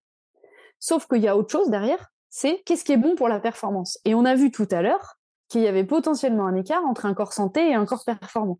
Mmh. Bah là, c'est la même chose. C'est-à-dire, en fait, sur un corps santé, ce qui est peut-être mieux, c'est d'avoir peut-être, effectivement, même si je mets des réserves, hein, vu, c'est d'avoir peut-être une forme de minimalisme et de drop assez bas pour revenir en fait euh, à une posture initiale que le corps aurait pieds nus.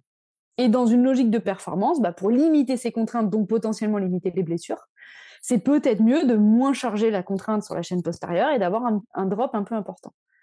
Mais après, il y a aussi une histoire euh, de souplesse naturelle et d'élasticité naturelle euh, de cette chaîne postérieure chez certains individus il y a des gens qui sont ultra raides, qui ont des, dont je fais partie, vos métiers Voilà, c'est-à-dire d'emblée, s'il y a une contrainte, tout de suite ça peut ça peut céder. Alors qu'il y a des gens qui sont plus souples, qui ont des qualités de souplesse, et d'élasticité plus importantes. Et la question est là, c'est-à-dire je pense que en fonction de notre corps et de bah, justement l'élasticité de nos tissus, euh, il faut interroger le drop en fonction de ça. Je pense qu'il y a des individus pour lesquels je, ne recommanderais jamais euh, d'être sur un petit drop. Et j'en fais partie. Je descendrai jamais un, un, drop en dessous de 10. Parce que je, je, sais que ça met trop de contraintes sur ma chaîne postérieure, tu vois. Et, j'ai essayé, hein, je suis descendue à 6 et tout, et d'emblée, ça crée des tensions, des douleurs. Peut-être qu'il faut y passer. Peut-être que... Mais est-ce que c'est ce que je souhaite? Voilà. Mais je vais te dire un autre truc, c'est que on va revenir sur l'histoire de l'entraînement croisé. C'est-à-dire qu'à un moment donné, tu dois avoir un entraînement croisé, croiser quelque chose qui te permette de passer sur ces drops-là. Parce que c'est vrai que quand tu passes de ce drop-là, c'est sûr que franchement, ça tire dans tous les sens parce que ça vient solliciter et puis sur la longueur, sur la force, sur la puissance, tes muscles, tes tendons d'une manière qui est totalement différente. Et c'est sûr qu'il faut avoir à un moment donné le travailler. Et tu sais, j'ai envie de dire aussi, mais c'est pareil un peu sur l'histoire de, des plaques carbone. C'est que je pense que ceux qui exploitent le mieux les chaussures à plaques carbone, c'est aussi ceux qui ont la meilleure foulée, qui ont la meilleure technique de pied, qui ont la meilleure force, et c'est ceux qui font du renforcement musculaire, qui font de la musculation des jambes, qui ont fait d'orgames, qui savent poser le pied, qui savent travailler le rebond, etc. Et c'est sûr que quand on regarde les athlètes, les super bons, on dit ils sont tous en plaque carbone, c'est pour ça qu'ils sont devant. Non, ils sont devant parce qu'ils savent courir, parce qu'ils sont entraînés pendant des années, et que si on leur rajoute en plus le carbone, derrière, ils sont capables de démultiplier, en tout cas, ce qu'ils sont capables de faire avec. Et je, pense, parce que moi j'ai vu dans les pelotons, j'ai vu des gens, mais en plus ça fait clac, clac, clac, quand je vois comment ils posent les pieds, je me dis... Et des fois, tu sais, tout à l'heure, tu disais un truc, un truc très intéressant, quand tu disais, les gens, en fait, vont investir dans un vélo. J'aime bah bien quand tu dis toi qui dis l'inverse. Et en fait, tu dis, les gens, ils préfèrent investir dans un vélo ou dans une paire de chaussures que dans un coaching. Et en fait, c'est un truc, je pense, sur la technique de course, c'est un truc qui est intéressant. Et tu as parlé de, tout à l'heure de, de Lucille Woodward, c'est que Lucille Woodward, elle a investi dans du coaching pour apprendre à courir en minimaliste. Ouais. Et elle a, alors, on avait discuté, j'ai beaucoup discuté avec elle, des livres, on a échangé des idées de livres, etc., des certains sujets et tout. Elle a investi du temps et elle a pris des gens pour l'aider à passer en minimaliste. parce qu'il y a un moment donné, c'est pas la chaussure qui te transforme en coureur minimaliste. C'est-à-dire que tu peux prendre mes Altra, demain, si tu veux, tu viens chez moi, tu prends mes bon, chose du 47, hein. mais tu, vas le sentir passer. Mais c'est pas parce que je te donne mes Altra que tu vas courir minimaliste du premier coup. C'est pas vrai.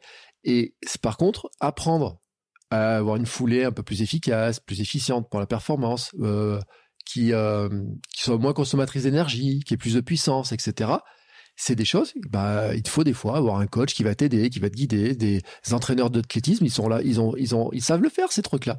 Et je pense que c'est pour ça que la connaissance de soi et de son corps que tu as mis à la fin, là, c'est la ligne qui est tellement importante, c'est de dire aussi, bah, on a chacun nos qualités, on a chacun notre histoire. Euh, tu parles de la souplesse, on peut parler de la musculature. Moi, j'ai le team des gens qui ont fait du foot, donc j'ai des gros mollets, des gros, des gros cuisseaux. Il y en a certains qui m'enviaient, mais je leur dis, quand il faut le trimballer, je t'envie plutôt tes jambes qui sont plus fines, etc. Mais on a chacun notre histoire là-dessus. Des avantages et des inconvénients. voilà. Et la connaissance de soi et de comment on court, de comment on évolue et tout est vraiment extrêmement important sur ces questions de matériel et sur ces questions d'entraînement et de performance. Moi, je suis d'accord. Alors après, pour moi, ce facteur, en fait, je l'ai mis à la fin parce que pour moi, il est transversal. C'est-à-dire mmh. que euh, je pense que la réflexivité euh, et l'autonomie de la pensée, c'est précieux. Mmh. Mais tu viens de donner un exemple ultra intéressant, c'est qu'à un moment donné, Lucille Woodward, elle a découvert un, un, monde qui était le monde du minimalisme elle, a priori, n'avait pas forcément beaucoup de connaissances, sinon elle n'aurait pas fait appel à quelqu'un. Ben, elle a décidé en fait de devenir autonome et, de réfléchir sur sa pratique, cette nouvelle pratique. Et moi, je, pense, alors bien sûr que ça me passionne parce que c'est mon métier, parce que parce que forcément, je voilà. Mais je crois que cette idée de, rendre les gens autonomes, parce que c'est mon métier d'enseignante, hein, quand on est enseignant, c'est le but, hein, c'est de rendre les gens autonomes.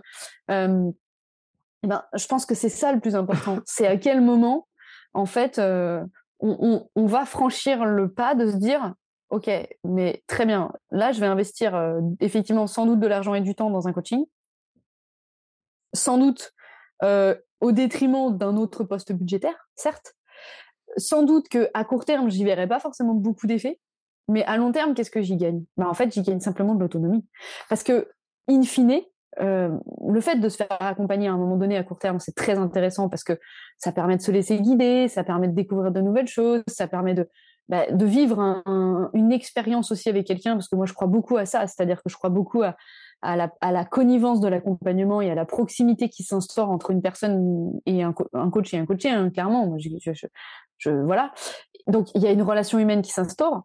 À court terme, on a vraiment des bénéfices, on va dire humain euh, et de progrès, euh, voilà, on se laisse guider. Pour autant, s'engager intellectuellement dans cette démarche, c'est aussi se donner la possibilité de devenir très vite autonome si on le souhaite. C'est-à-dire que moi, j'aime bien être encadré. Moi, j'aime bien être drivé. Tout comme j'aime bien encadrer et driver aussi. et, moi, clairement, je préfère faire un truc avec quelqu'un que toute seule. Mais il y a des gens qui ont besoin d'être seuls. Et donc, cette autonomie, elle s'acquiert. Cette autonomie, elle, elle n'est pas euh, innée. Cette autonomie, elle, euh, elle se construit. Et, et je crois que c'est ultra important parce qu'en fait, au final, tout ce qu'on fait là, nous, on est un peu dans cette logique d'éducation et d'apporter une autonomie en faisant les épisodes qu'on fait. Et, et c'est exactement le message qu'on veut faire passer, c'est que euh, finalement, l'ensemble des facteurs, il y en a plein, mais on peut aussi envisager le fait que, bah, à nous de les choisir. Et si demain on est autonome, et ben en fait, on va pouvoir vraiment choisir par nous-mêmes, faire les bons choix, etc. Donc, voilà, c'est un petit peu le message peut-être que je voulais faire passer pour conclure. Mais en tout cas, on a balayé quand même beaucoup de facteurs sur les deux épisodes. dans le même temps que on est quand même rentré dans un niveau de détail sur certains. Moi, je crois vraiment qu'on refera des épisodes sur, euh, sur, euh, sur les uns et les autres de manière isolée parce que plus je les balaye, plus je me dis qu'on avait des choses à raconter. Euh, après, moi, j'adore l'idée d'avoir de, un débat, notamment sur la question du matériel. je, je, voilà, je, pense qu'il y a un, vrai, il y a un vrai enjeu là-dessus. mais il faut bien avoir en tête que c'est difficile aussi d'apporter une réponse entre guillemets globale, mmh. commune, euh, comme ça sur un épisode. Et c'est pour cette raison qu'on vous invite vraiment à poser, à nous poser vos questions, parce que euh, c'est par vos questions qu'on va sans doute faire émerger nous de nouvelles réflexions. Euh, je vois l'histoire de l'hydratation sur le dernier épisode, j'ai trouvé ça génial. J'y ai pas mal repensé après cette idée de effectivement, c'est quelque chose auquel on n'aurait pas du tout pu penser. L'histoire de, des ravitaillements aujourd'hui, c'est des choses passionnantes. Et puis, une nouvelle fois, notre performance, euh, c'est aussi notre capacité à s'adapter. Euh, c'est aussi, on en parlait au tout début, hein, donc je vais conclure là-dessus, moi, mais euh, pour moi, la performance, c'est surtout l'idée d'accepter qu'on doit s'adapter. C'est-à-dire qu'en fait, s'adapter, c'est pas, c'est pas spontané c'est pas spontané parce qu'on prévoit toujours des choses. Euh, on prévoit toujours notre journée du lendemain, euh, notre journée du jour. On prévoit de faire des choses. Et en fait, quand on a prévu un truc, c'est qu'on a décidé que c'était la bonne solution, que c'était la bonne décision à prendre. Donc cette décision, elle s'ancre, euh, on va dire, fortement en nous. Elle a des raisons d'exister, quoi. Et s'adapter, c'est remettre en question ça. Et en fait, je pense que le meilleur moyen de performer, c'est d'accepter de s'adapter c'est pas de s'adapter, c'est d'accepter de s'adapter, c'est de s'autoriser à s'adapter. Parce qu'en fait, s'adapter sous la contrainte, euh, c'est euh, c'est pas s'adapter, c'est subir euh, la contrainte.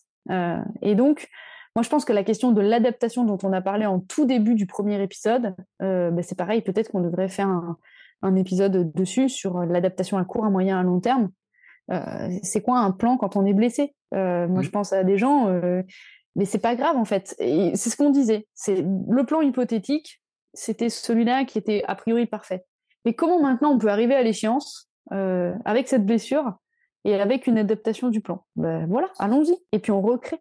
Et en fait, le champ des j'ai une phrase que j'aime, que j'aime comme je déteste, c'est que tout est toujours possible tant qu'on n'est pas mort. Je la déteste autant que je l'aime, tu vois? À la fois, elle est glauque et en même temps, euh, c'est vrai. C'est-à-dire que tant que tu as ça en tête, tu te dis, tout est possible tu vois? C'est pas si bête hein, quand même comme réflexion tu vois? Ça donne ça donne, ça donne, du boost. C'est comme les stoïciens qui disent euh, Souviens-toi que tu vas mourir. Euh... C'est une question de patience, toute, toute la question de savoir quand.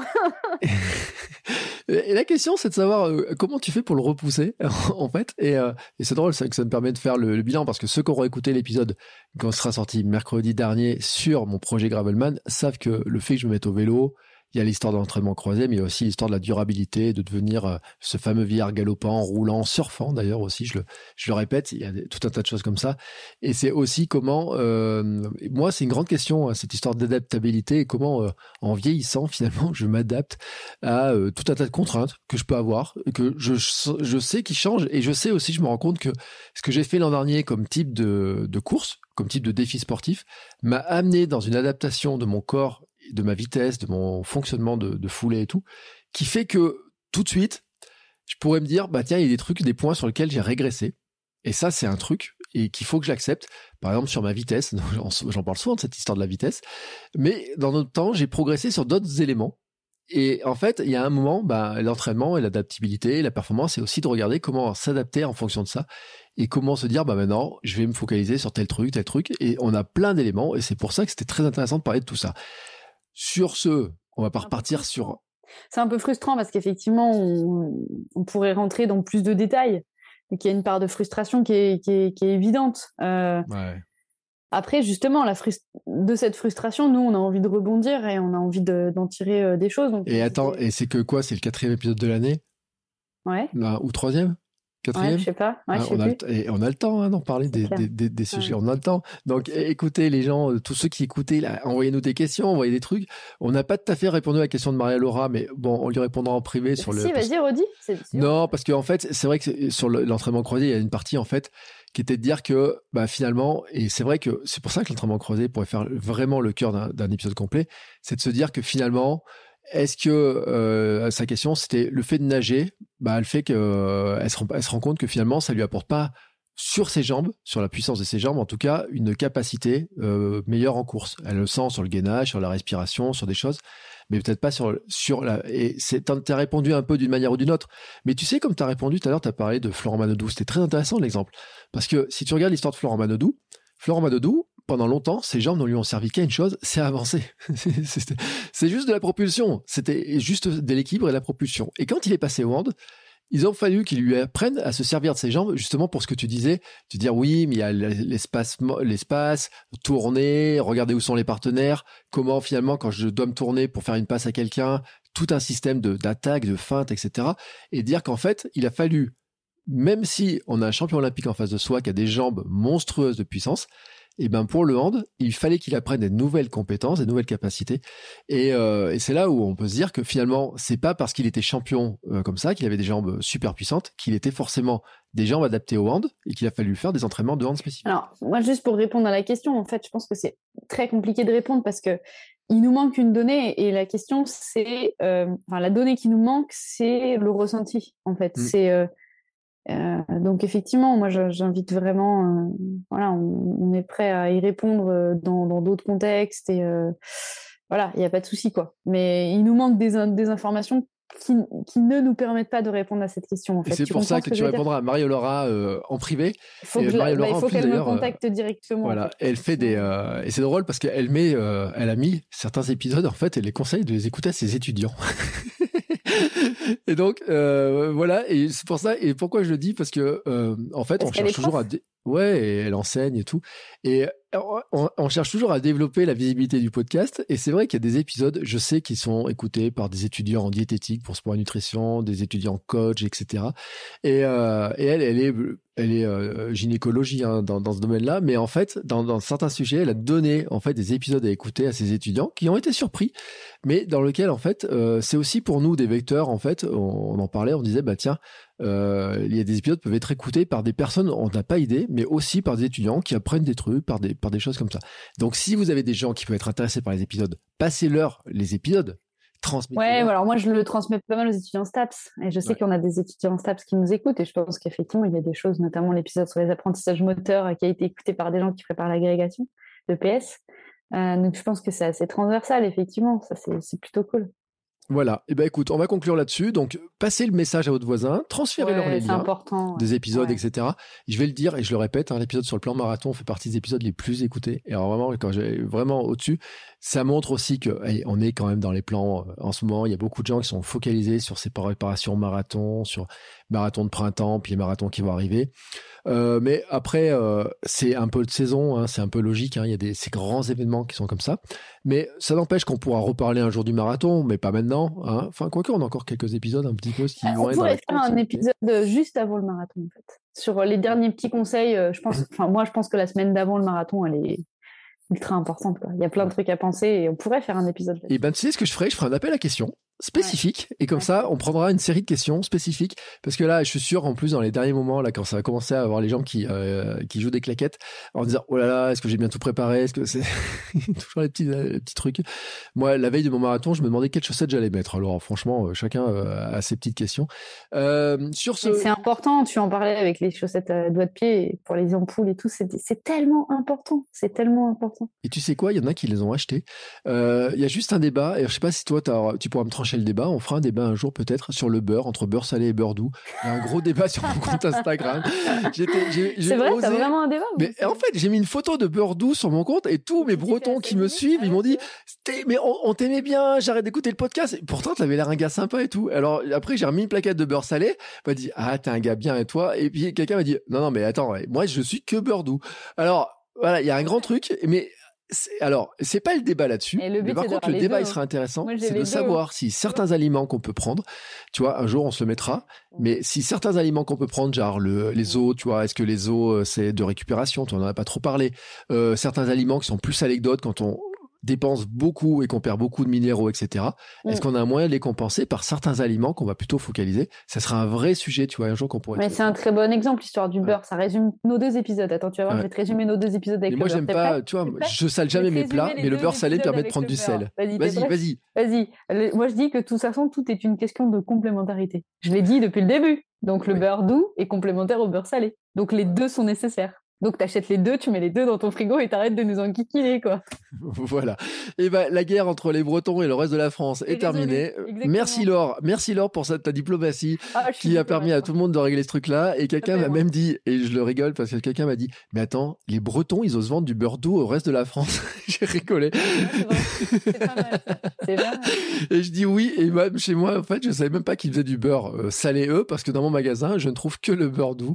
Et ça m'a vraiment fait rire. Et c'est là où, tu sais, on parle de perspective sur le monde, etc. C'est vraiment un truc qui était drôle. Bref. Ouais. sur ce, écoute, Laure, je te souhaite une belle, euh, Merci, continue- belle Bertrand. journée, Toi une aussi. belle, euh, une belle semaine. On se retrouve très bientôt Très pour vite, faire euh, je notre crois. épisode, très très Ouais. vite. Euh, N'hésitez pas à continuer à envoyer des questions. Et en- pendant qu'on enregistre, en plus, j'ai vu mon Instagram, c'est rempli de quelques questions avec des gens qui veulent acheter des, le débat. Tu sais, on me demande souvent s'il faut acheter des Altra, des choses comme ça et tout. Je précise d'ailleurs, parce que tu parlais de minimaliste tout à l'heure, chez Altra, j'ai fait l'expérience l'autre jour, j'ai pris ma paire, une paire de trail, je les ai trouvées très très molles, très maximalistes dans l'appui. Elles sont bien drop zéro, mais très euh, très moelleuses. Et j'étais tellement surpris. Je dis, oh je dis qu'est-ce qu'elles sont moelleuses ces chaussures? T'as plus l'habitude. Ah ouais, j'ai plus du tout l'habitude. Donc comme quoi, hein, euh, c'est pas une question de drop. L'amorti n'est pas qu'une question de drop. Il y a d'autres éléments qui sont là-dedans et on pourra aborder là-dessus. Donc n'hésite pas à envoyer les questions dans tous les sens. Je mets un lien dans les notes de l'épisode pour retrouver, bien entendu, ou retrouver Laure ou me retrouver moi si vous avez des conseils, des questions, etc. Et puis bien sûr, bah écoutez, on se retrouve la semaine prochaine avec Laure pour une nouvelle minute perf. Euh, c'est quoi le sujet? La semaine prochaine? prochaine, prof? Euh, c'est. euh, Tu te rappelles? Non. Je sais qu'il y a un truc, on m'a parlé d'une journée type, mais il y a un autre truc avant. Euh, tu t'en souviens, toi Non, je me rappelle pas. C'est pour ça. En si, fait, c'est comment progresser quand on est débutant dans un sport. euh. Oui, mais on Ah, avait commencé à en parler, et puis on avait un autre élément à mettre dedans, mais bref, euh, effectivement. Et je vous rappelle que c'est vraiment mon grand sujet en ce moment, c'est ce que je dis, je suis totalement débutant en vélo, c'est pour ça que je, je suis vraiment impatient de savoir comment je peux progresser sur mon vélo pour me sentir plus à l'aise et euh, me lancer mon, mon gravelman, la préparation de mon gravelman. Euh, je disais dans l'épisode, dernier épisode, je disais, je suis incapable de savoir quel plan d'entraînement je dois suivre pour préparer un tel truc de vélo. Est-ce que je dois rouler? est-ce que je dois faire de l'aérobie? Est-ce que je dois faire de la puissance de temps faire, en temps, etc. C'est un vrai sujet, c'est un vrai truc, et c'est vrai que c'est pas parce que je sais me faire des plans d'entraînement maintenant pour la course que je sais le faire pour le vélo. Et donc c'est un vrai sujet, tu vois, et c'est pour ça que c'était euh, le genre de sujet qu'on abordait. Bien, bref, là-dessus, je clôture cette séance. On avait dit qu'on ferait court, et bien on a fait plus long que la dernière fois. Nickel. On est Nickel. Voilà, comme quoi on tient toujours nos engagements. Je rappelle que la minute perf s'appelle la minute parce que ça va être des épisodes courts, ça dure bien plus d'une minute, mais je pense qu'on apprend quand même beaucoup de choses et je te remercie beaucoup Laure en tout cas pour tous les partages, la bonne humeur, le sourire, les, euh, toutes les anecdotes, etc. Et puis n'hésitez pas à nous envoyer des questions et suivre les liens. C'est très partagé, Bertrand, et tu le sais. Écoute, sur ce, ciao ciao À bientôt. Voilà, cette minute perf est terminée. Si vous souhaitez aller plus loin et avez des questions complémentaires, n'hésitez pas à suivre les liens pour nous contacter et vous pouvez aussi venir poser les questions dans le Hamsters Running Club. À tout de suite